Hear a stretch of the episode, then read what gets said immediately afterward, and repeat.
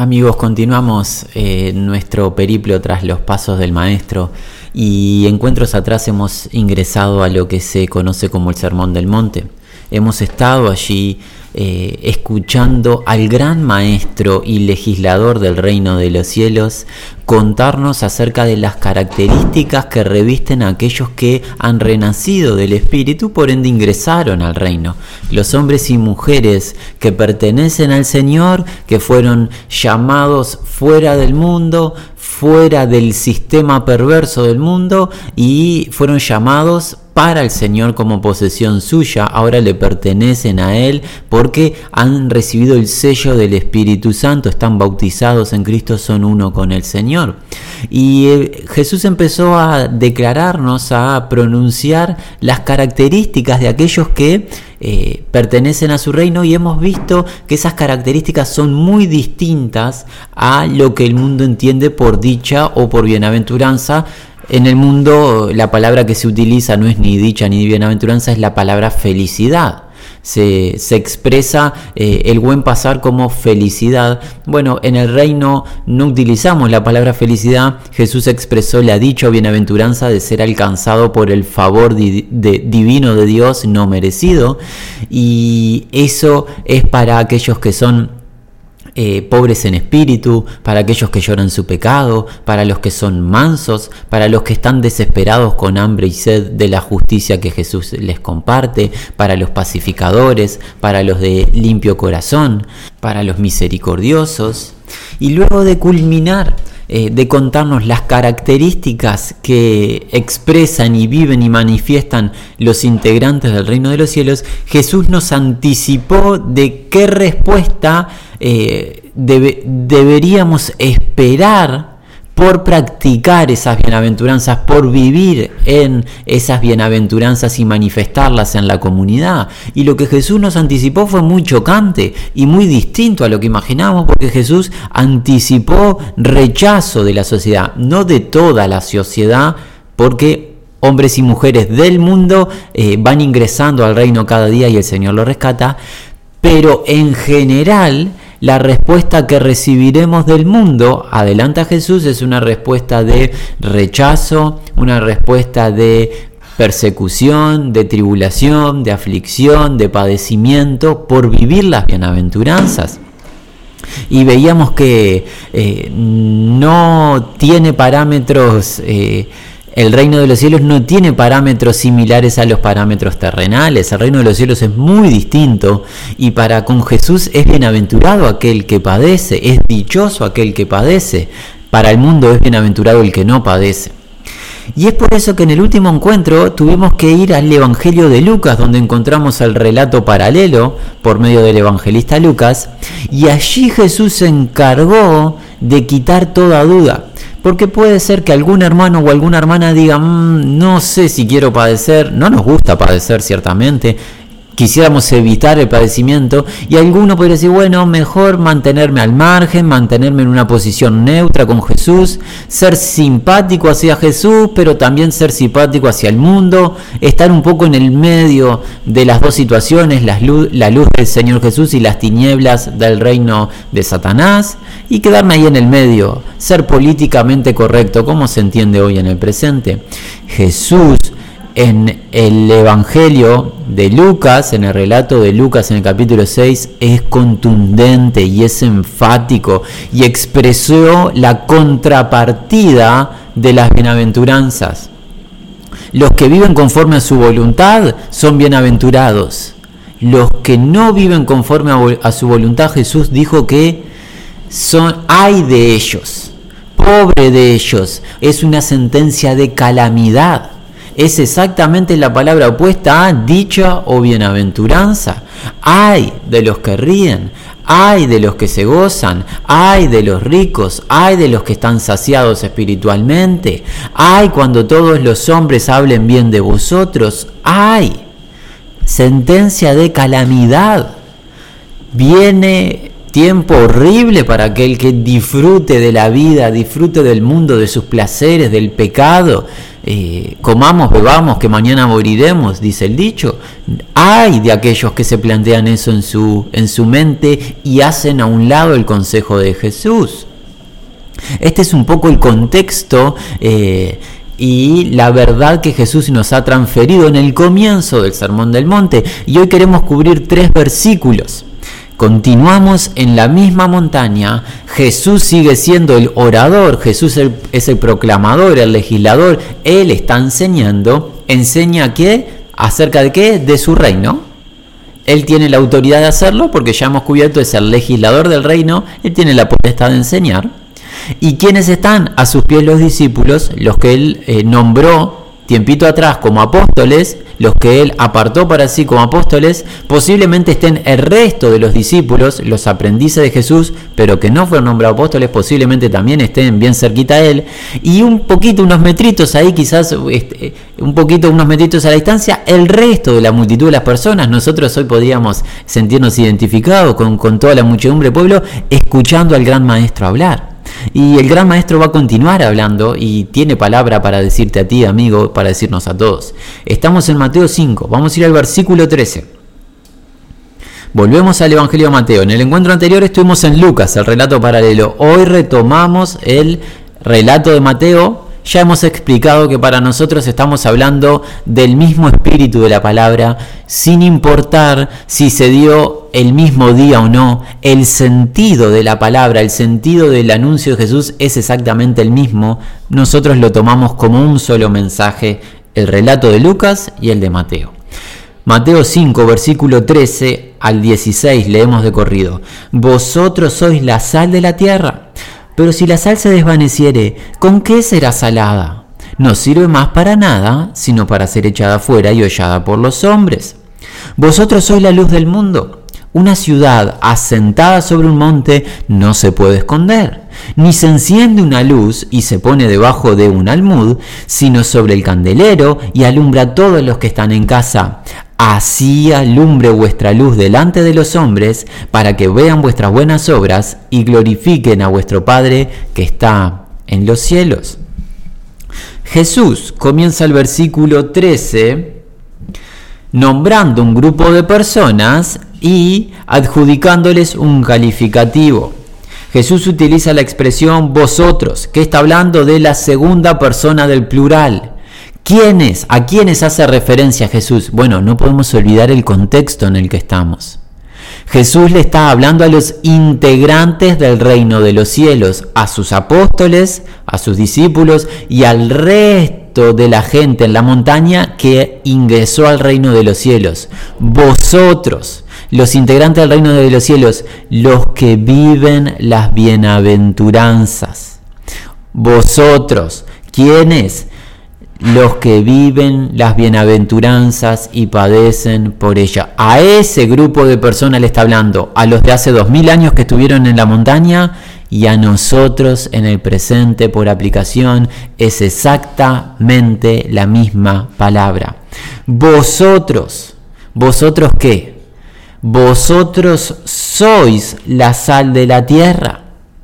Y Jesús nombra a, a las personas, hombres y mujeres que ingresaron al reino, como sal de la tierra. Y la verdad que en el presente, en el año 2020, es una expresión peculiar de recibir. No vemos que a muchas personas se les eh, nombre como sal. No, no es muy común que alguien sea calificado como sal. Bueno, tenemos que aprender un poco acerca de eh, el significado de este artículo en, en los tiempos de Jesús. Cuando Jesús dio su sermón, el sermón del monte, la sal era un elemento de alto valor. Tal es así que los historiadores nos cuentan que los soldados romanos recibían parte de su salario con sal. La sal era un bien absolutamente necesario, era un bien precioso. ¿Por qué? Porque tenía propiedades y tiene propiedades que evita la corrupción y la contaminación y el deterioro de los alimentos, sobre todo de las carnes. La sal era un elemento que permitía que las carnes pudieran prevalecer y permanecer en el tiempo sin deteriorarse, recordando que en aquella época no había sistema de refrigeración como lo tenemos hoy. Entonces era fundamental para el sustento básico diario tener un elemento como la sal. La sal era hacía las veces de un elemento purificador también que evitaba todo tipo de contaminación o microbios o bacterias, aunque ellos ni supieran que existían las bacterias en esa época, pero ciertamente que eh, accionaba como un elemento de que evitaba la corrupción, un elemento purificador. Es por eso que cuando Jesús dice, vosotros sois la sal de la tierra, está hablando que los que viven las bienaventuranzas son un elemento preciado y un elemento que evita la, la total corrupción. Y ya veremos de qué.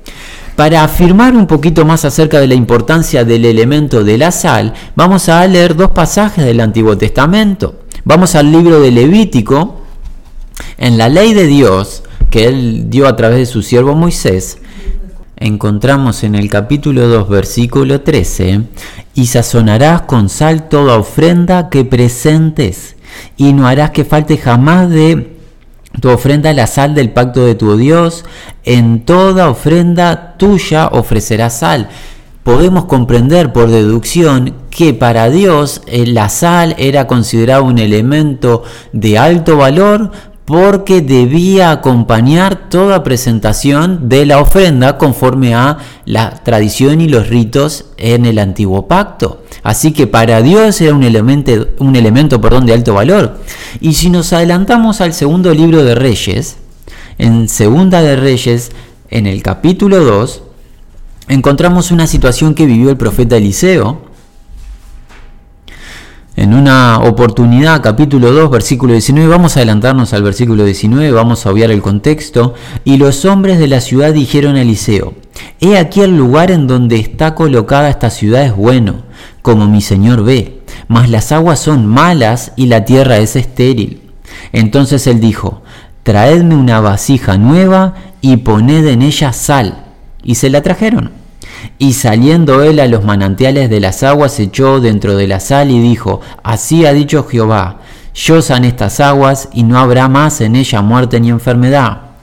Y fueron sanas las aguas hasta hoy, conforme a la palabra que habló Eliseo. Tenemos que aclarar, las aguas de esta región donde estaba el profeta Eliseo con estos varones no fueron purificadas por la sal, fueron purificadas por el poder de Dios pero representadas por este elemento purificador que es la sal. Eliseo utilizó la sal como una representación de la purificación que Dios trajo. Así que nosotros podemos claramente comprender que Jesús nombra a los integrantes del reino de los cielos como la sal, un elemento de alto valor y un elemento que purifica y que evita la corrupción y el deterioro. ¿De qué? Del mundo. Del mundo, mi amigo. Lo que está diciendo Jesús es, vosotros sois la sal de la tierra, vosotros sois un elemento preciado para el reino, vosotros sois un elemento que purifica el sistema mundo y es un elemento que evita la total depravación y corrupción de la tierra. Si no estuvieran los integrantes del reino de los cielos con el Espíritu Santo en esta tierra, el mundo quedaría totalmente corrupto y destruido por el pecado. Pero Dios tiene sus escogidos, sus redimidos, su remanente viviendo aquí en esta tierra y lo utiliza el Dios del cielo y la tierra los utiliza como un elemento purificador que evita la corrupción y depravación total. Por eso cuando Jesús dice, vosotros sois la sal de la tierra, no está hablando vosotros sois un elemento negativo, como se entiende hoy la sal. La sal hoy pasó a ser un elemento negativo porque trae problemas de hipertensión generalmente. Hay que evitar la sal. Bueno, eso es una percepción nuestra en el presente de los seres humanos y nuestras debilidades físicas. Pero para Dios la sal no es mala. Es un gran elemento y es un elemento de alto valor. Por eso Jesús está Em, calificando a sus hijos e hijas como un elemento de alto valor, un elemento que en la tierra purifican a este mundo en tinieblas y evitan la corrupción total y la total depravación de eh, la tierra. Y la pregunta es, Señor Jesús, ¿Cómo somos un elemento purificador, tus hijos? ¿Cómo evitamos que el mundo se corrompa totalmente? Contexto nuevamente. Nuestras vidas bienaventuradas, el desarrollo y práctica de las bienaventuranzas, todas y cada una de ellas, los pobres en espíritu, los que lloran, los mansos, los que tienen hambre de la justicia, los misericordiosos, los de limpio corazón, los pacificadores y los que padecen, con esa práctica de vida, manifestando esa vida, es así que nos que manifestamos esa sal genuina, pura, elemento purificador que evita la corrupción del mundo. Es muy interesante que Jesús expresa vosotros sois como algo ya realizado y es una realidad. Somos la sal. Jesús nos dijo, vosotros procuren ser la sal, intenten ser la sal, conquisten, conviértanse en sal. Ya somos sal. Al estar en Cristo somos sal. Entonces, es una expresión enfática de Jesús y es algo que tenemos que vivir las bienaventuranzas y si no las estamos viviendo ni tenemos intención de vivir, es, es válido que nos preguntemos, ¿estamos en el reino? ¿Hemos ingresado al reino?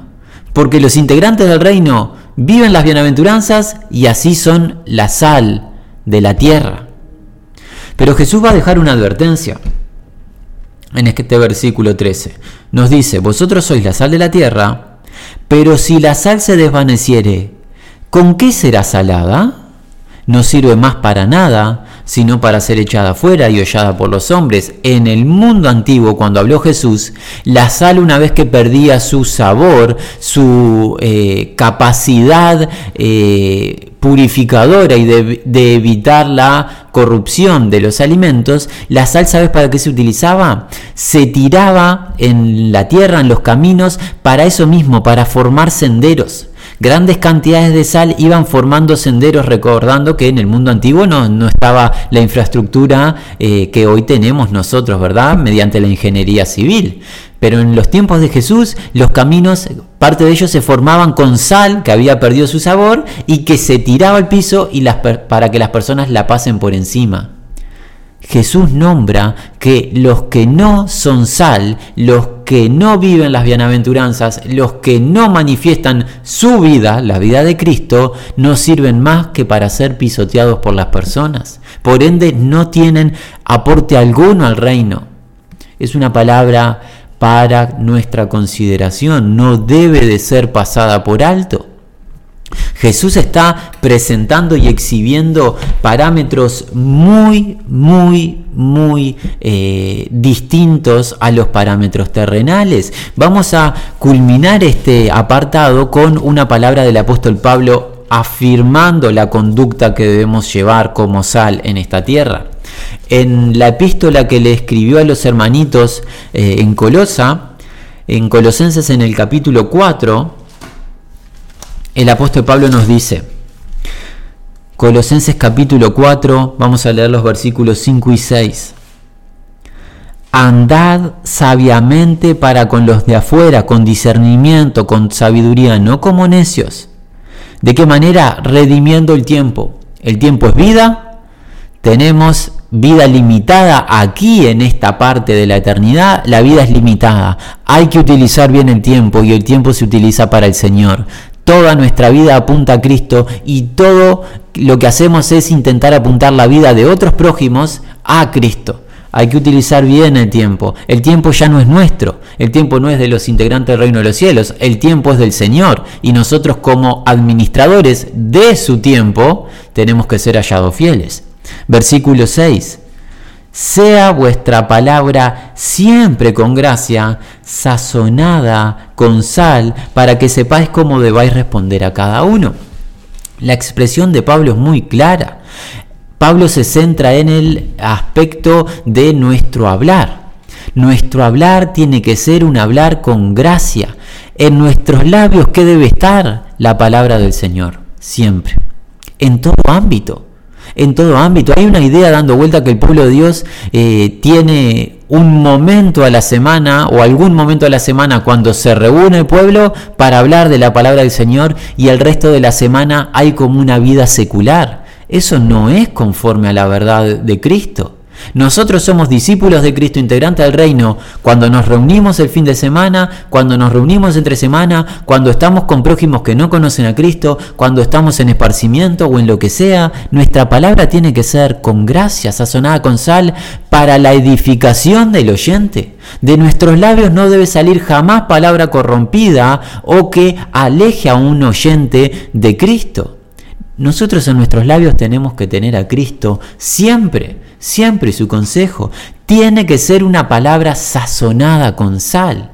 Y esta expresión de Pablo que aplica para la lengua, aplica para todo nuestro vivir. La vida de las bienaventuranzas es una vida con sal, es una vida con sabor de Cristo y esa vida evita la corrupción total en la tierra. Amigo, Quizás te habías planteado ser discípulo de Cristo, pero escondido en tu casa. Jesús no quiere que te escondas en tu casa. Jesús te rescató del mundo, ya no perteneces más al mundo, pero te deja en el mundo para que tú seas sal. Tú tienes que empezar ahora a vivir en el mundo, pero conforme a la vida de Cristo, a la vida de bienaventuranzas, siendo sal siendo el, elemento perdón, purificador que evita la depravación del mundo. Bueno, vamos a Mateo nuevamente, capítulo 5, nos vamos a centrar en los versículos 14 al 16. Jesús dice, vosotros sois la luz del mundo. Una ciudad asentada sobre un monte no se puede esconder, ni se enciende una luz y se pone debajo de un almud, sino sobre el candelero y alumbra a todos los que están en casa. Así alumbre vuestra luz delante de todos los hombres, para que vean vuestras buenas obras y glorifiquen a vuestro Padre que está en los cielos. El, el versículo 14 comienza de la misma manera que el 13. Jesús dirigiéndose a las mismas personas a las que le habló en el 13, por aplicación a nosotros, en segunda persona del plural, y nuevamente utiliza un calificativo. En este caso, los integrantes del reino de los cielos, para Jesús que somos la luz del mundo. Tenemos que hacer una precisión, es muy importante la verdadera y genuina luz, ¿quién es? Jesús, se nos enseña en el Evangelio de Juan. Vayamos un segundo al Evangelio de Juan. Vamos a estarlo viendo en dos o tres pasajes de manera muy ágil. En el Evangelio de Juan, en el capítulo 1, por ejemplo, el apóstol nos dice, en el versículo 9, aquella luz verdadera, quien Jesús, que alumbra a todo hombre, vino a este mundo Jesús es la genuina luz divina. Adelantémonos al capítulo 8 del mismo libro, del mismo Evangelio de Juan. Juan capítulo 8, que encontramos palabras del Señor Jesús mismo que dice en Juan 8, 12. Otra vez Jesús les habló diciendo, yo soy la luz del mundo. El que me sigue no andará en tinieblas, sino que tendrá la luz de la vida. Perdón. Y si nos adelantamos al capítulo 12, Jesús vuelve a decir, versículo 35, Juan 12:35, entonces Jesús les dijo, aún por un poco de tiempo, eh, a eso está haciendo referencia, aún por un poco está la luz entre vosotros. Andad entre tanto que tenéis luz, para que no os sorprendan las tinieblas, porque el que anda en tinieblas no sabe a dónde va entre tanto que tenéis la luz, quien Jesús, creed en la luz, en quien en Jesús, está hablando de sí mismo, el Mesías, el Cristo, para que seáis que hijos de luz. Así que es importante aclarar algo. Cuando Jesús nos califica a los integrantes del reino de los cielos como la luz del mundo, no es que somos nosotros en nosotros mismos la luz, sino que él es la luz que nos transfirió su luz. Nosotros ahora somos luz en Él y debemos ministrar la luz. Parece eh, un detalle ínfimo, pero es muy importante para que no haya jactancia en alguno de nosotros empezar que somos luz porque somos buenos en nosotros mismos. Perezca esa idea. No somos buenos en nosotros mismos, la luz es Cristo, hemos sido alcanzados por su luz y ahora ministramos su luz, al igual que todas las bienaventuranzas, son de Él y las ministramos de gracia porque hemos recibido de gracia. Así que, eh, volviendo a Mateo, ya sabemos que la luz es Él y nosotros recibimos de su luz y ahora estamos llamados a ministrar la luz. ¿En dónde? ¿A quién? Al mundo. Vosotros sois la luz del mundo. Amigo, el mundo está en tinieblas, sin duda de eso. Jesús lo dijo, el mundo está en tinieblas y el mundo está bajo el maligno. El maligno es eh, el príncipe de las tinieblas, es el príncipe de la potestad del aire, es el padre de mentira, es exactamente todo lo opuesto al reino de la luz y su verdad.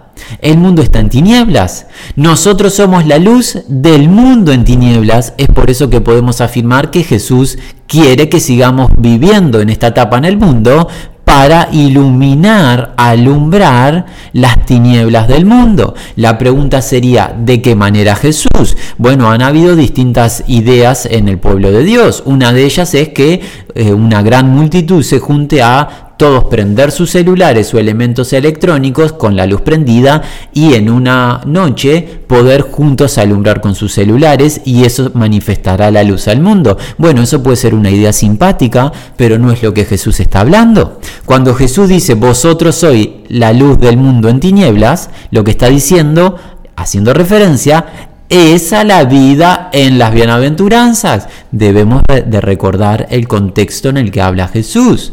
¿Quiénes son la luz del mundo? Los pobres en espíritu, los que lloran, los mansos, los que tienen hambre de la justicia, los misericordiosos, los eh, pacificadores, los de corazón limpio o puro, los que padecen por Jesús, por su nombre, por su causa, por la justicia. Ellos son la sal, ellos son la luz. Ser la luz no significa brillar en mí mismo con algún tipo de ideología o pensamiento propio. Yo soy luz y sal viviendo las bienaventuranzas del Sermón del Monte, viviendo el consejo de Cristo, viviendo a Cristo, porque Él es la luz genuina que vino al mundo. El mundo se encuentra en tinieblas y nosotros somos un elemento que ilumina de qué manera con la vida ordenada y acorde a las bienaventuranzas que Jesús expresó. Todo aquello que esté fuera de este consejo de Jesús no es sal ni luz en el Señor, será sal y luz en Él mismo o en otra institución, pero no conforme al consejo del Señor. El apóstol Pablo nos dice, nos enseña acerca de esto en Filipenses, en el capítulo 2. Vamos a partir del versículo 14. Haced todo sin murmuraciones y contiendas, para que seáis irreprensibles y sencillos, hijos de Dios sin mancha, mira, en medio de una generación maligna y perversa. Esta es una referencia al mundo en tinieblas, en medio de la cual resplandecéis como luminares en el mundo. Estamos dentro de una generación maligna y perversa, pero no para vivir como la generación maligna y perversa. ¿Para qué estamos aquí en medio? ¿Por qué aún no nos llevó el Señor? Porque tenemos la función de iluminar con nuestra vida en Cristo a este mundo en tinieblas. Es muy claro y se hace muy evidente pudiendo en el Espíritu seguir las palabras del gran Maestro y las palabras de su siervo el apóstol Pablo.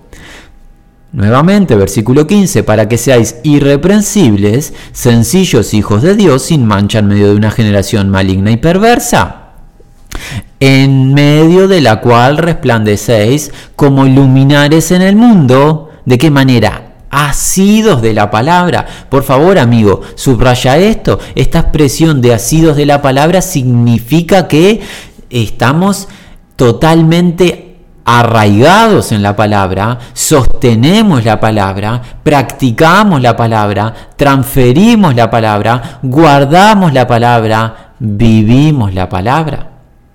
todo es conforme a la palabra de vida, la palabra de Cristo. No hay sal y luz fuera del consejo de Cristo. No somos sal y luz conforme a nuestro pensamiento o idea, somos sal y luz conforme a lo que Jesús enseñó, lo que enseñó en su consejo, en este caso es lo que nos está enseñando en el Sermón del Monte. No hay espacio para otro tipo de enseñanzas, no hay permiso para ello. Volvemos a eh, Mateo en el capítulo 5. Vamos ahora a pasar al versículo 15. Perdón, versículo 14, no hemos leído la segunda mitad, perdón, versículo 14. Vosotros sois la luz del mundo.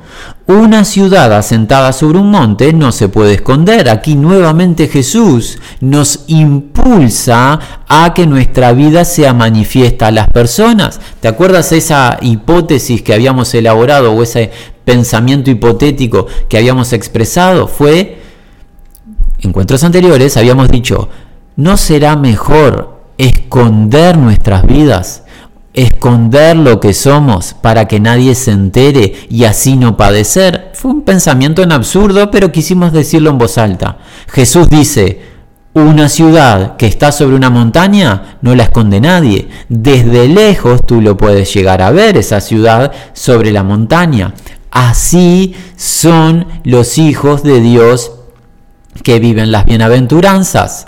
Son como una ciudad sobre la montaña que se ve de lejos. Tu vida a través de las bienaventuranzas, mi amigo, es manifiesto a este mundo en tinieblas. Si no fuera porque hay hombres y mujeres que viven las bienaventuranzas y ministran a Cristo, este mundo habría sido destruido completamente, había sido totalmente corrompido y se había depravado absolutamente. Es porque Jesús tiene su reino a través de las vidas que Él ha llamado para sí mismo, es porque Él tiene su reino espiritual en el presente que el mundo no ha sido aún destruido. Nosotros los hijos de Dios no nos podemos esconder como una ciudad que está en una montaña no puede ser ocultada, se ve de lejos. Versículo 15, Jesús va a seguir expresando la misma idea. Ni se enciende una luz y se pone debajo de un almud, sino sobre el candelero y alumbras todos los que están en casa. Aquí hay una palabra que quizás no es tan eh, conocida por nosotros porque es un elemento de medición que no utilizamos en el presente. Estamos hablando de esta palabra almud que Jesús dice. Bueno, tenemos que expresar que era como un determinado cajón que se, utilizaba para la medición de los granos. Se podía medir el peso eh, de los granos eh, en este cajón llamado almud sería ilógico que en el mundo antiguo se pusiese el candelero con la luz dentro de este cajón, que tenía un espacio ciertamente un poco profundo. Si se pone la luz dentro de ese cajón, la casa permanecería en tinieblas. No se alumbraría la casa y las personas, la familia, tropezarían su andar. Es así que los hijos de Dios no podemos escondernos ni en un cajón, ni en un pozo, ni en una casa, no podemos estar escondidos, ni puede estar escondida nuestra vida de bienaventuranzas recibidas, porque si no, no alumbraría la luz de Cristo en medio de las tinieblas. Jesús nuevamente con esta expresión nos impulsa a que nuestra vida sea manifiesta a los hombres, que es una vida en Cristo, una vida de santidad, una vida distinta al sistema mundo. Esto es muy importante. No podemos renegar de lo que somos en Cristo. No podemos decir yo tengo mi relación con Cristo para mí en una comunión íntima Él y yo y no me interesa más nada que nadie se entere. Es verdad que tenemos comunión íntima con el Señor, pero tiene que ser manifiesto a las personas de que nuestra vida ahora está en Cristo y que Cristo está operando en nosotros. La luz y la sal debe ser manifiesta en el exterior no se enciende una luz y se pone debajo de un almud, sino sobre el candelero y alumbra a todos los que están en casa. Esta expresión del candelero no es una expresión casuística de Jesús. ¿Por qué? Porque Jesús enseñó más adelante en la revelación en el libro de Apocalipsis que los candeleros representan a su iglesia. Vamos a leerlo en un segundo. En el libro de Apocalipsis, en el capítulo 1, capítulo 1, versículo 20, encontramos el misterio de las siete estrellas que has visto en mi diestra y de los siete candeleros de oro. Las siete estrellas son ángeles de las siete iglesias y los siete candeleros que has visto son las siete iglesias. La iglesia representa un candelero porque alumbra. Tiene la función de alumbrar la iglesia. Los hombres y mujeres en Cristo alumbran. ¿De qué manera? Viviendo a Cristo, viviendo las bienaventuranzas es muy importante. Hay una advertencia también aquí en Apocalipsis, en el capítulo 2, en el versículo 5. Jesús le dice a su iglesia, perdón, por aplicación nos dice a todos nosotros. Apocalipsis 2.5. Recuerda por tanto de dónde has caído y arrepiéntete y haz las primeras obras, pues si no, vendré pronto a ti y quitaré tu candelero de su lugar, si no te hubieres arrepentido. Estamos llamados a ser sal y luz, estamos en este caso llamados a ser luz. Tenemos que alumbrar con las bienaventuranzas, con la santidad, con la pureza, con la justicia, con la vida conforme al consejo. Pero si no queremos alumbrar, si nos negamos a vivir la vida de Cristo, el candelero será pasado a otro. Si no queremos ser sal, si no queremos ser, ser, ese elemento purificador, seremos echados fuera para ser pisoteados por los hombres. Esta es una palabra muy seria para tener en cuenta. Volvemos a Mateo Amigo capítulo 5, vamos al versículo 16. Jesús dice, así alumbre vuestra luz delante de los hombres para que vean vuestras buenas obras y glorifiquen a vuestro Padre que está en los cielos.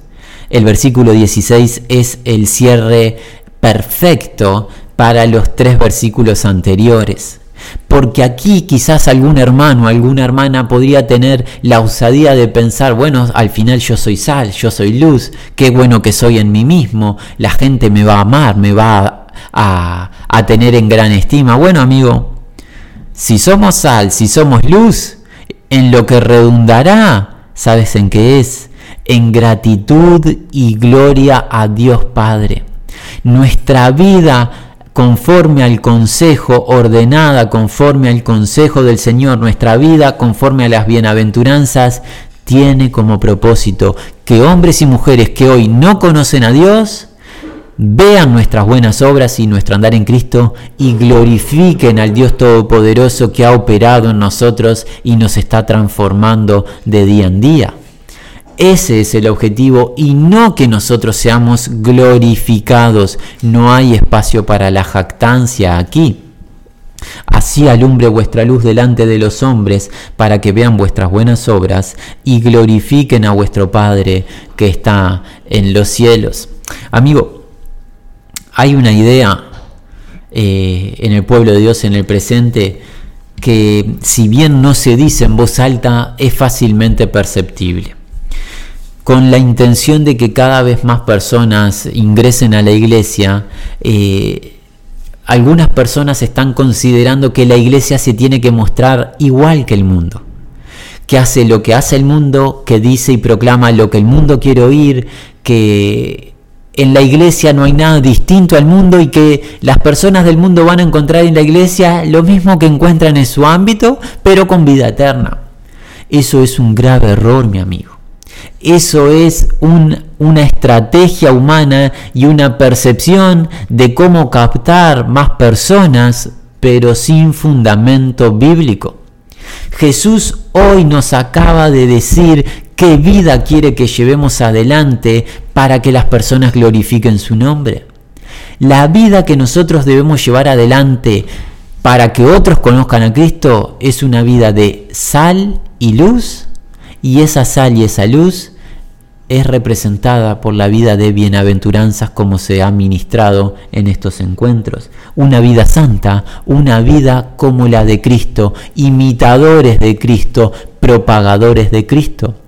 Todo otro tipo de movimiento que hagamos terrenales de captación o estrategias son ideas humanas, pero no es la voluntad del Señor. Jesús no ordenó eso. Lo que Jesús demanda y pide es esto, y a partir de hoy, amigo, tú tendrás la decisión y estará en ti qué realizas. Agradar al Señor conforme a su voluntad y padecer por ello, como Él lo anticipó, o agradar a hombres e instituciones y ser popular, pero no obrar para el Señor. Eh, la palabra está abierta y Jesús ya la ha declarado y es enfática y no puede ser adulterada. Sal y luz somos sus hijos de una manera concreta, no relativa, no inventada ni adulterada, como Él lo estableció. Bienaventurados los hombres y mujeres que lo lleven a la práctica.